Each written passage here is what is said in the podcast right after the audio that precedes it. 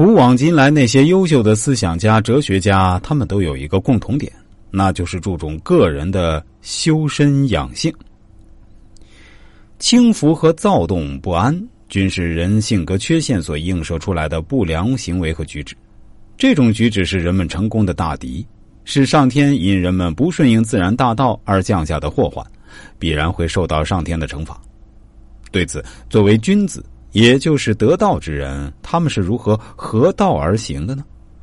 老子说：“是以君子终日行不离辎重，虽有荣冠，燕处超然。”辎指的是长途旅行时必须携带的衣物，或是军事出征时必须携带的军用器械、粮草和营帐等。老子这里显然用了隐喻的手法，“辎”在这里指是那些与人的生活和活动密切相关的活动。老子的这句话是什么意思呢？君子虽然天天都在行事，却从来不轻举妄动，而是谨慎考虑后再行动，绝不会表现出轻率焦躁的样子。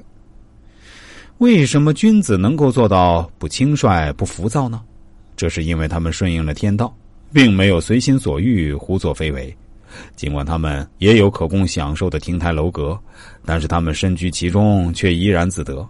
也就是说，他们能够超然的面对安逸的环境，而不是沉溺于其中。如何才能像君子那样合于道呢？其实，道的精神体现在日常生活中，贯穿于人生的每一个环节里。人们只有始终以道为标准，摒弃外在的贪欲，努力修养自己的身心，才能使自己的思想和言行不偏离大道。具体来说，就是要以静制动。保持内心平静，无私无欲，心中不可留有一丝一毫私心杂念，这样才能进入道境。俗话说：“心里无闲事，不怕鬼叫门。”只要平时行得正，坐得直，自然能够泰然处之，各种杂念也就随之消失。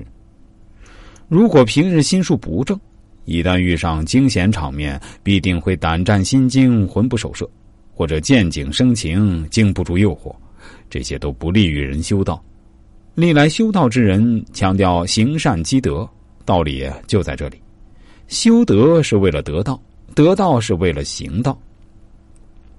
因此，精神世界虽有不尽的荣华美景，却也不能一直沉溺其中不能自拔。就好比振翼而飞的大雁，不可能永远在蓝天中翱翔，终究还是要飞回巢穴内栖息的。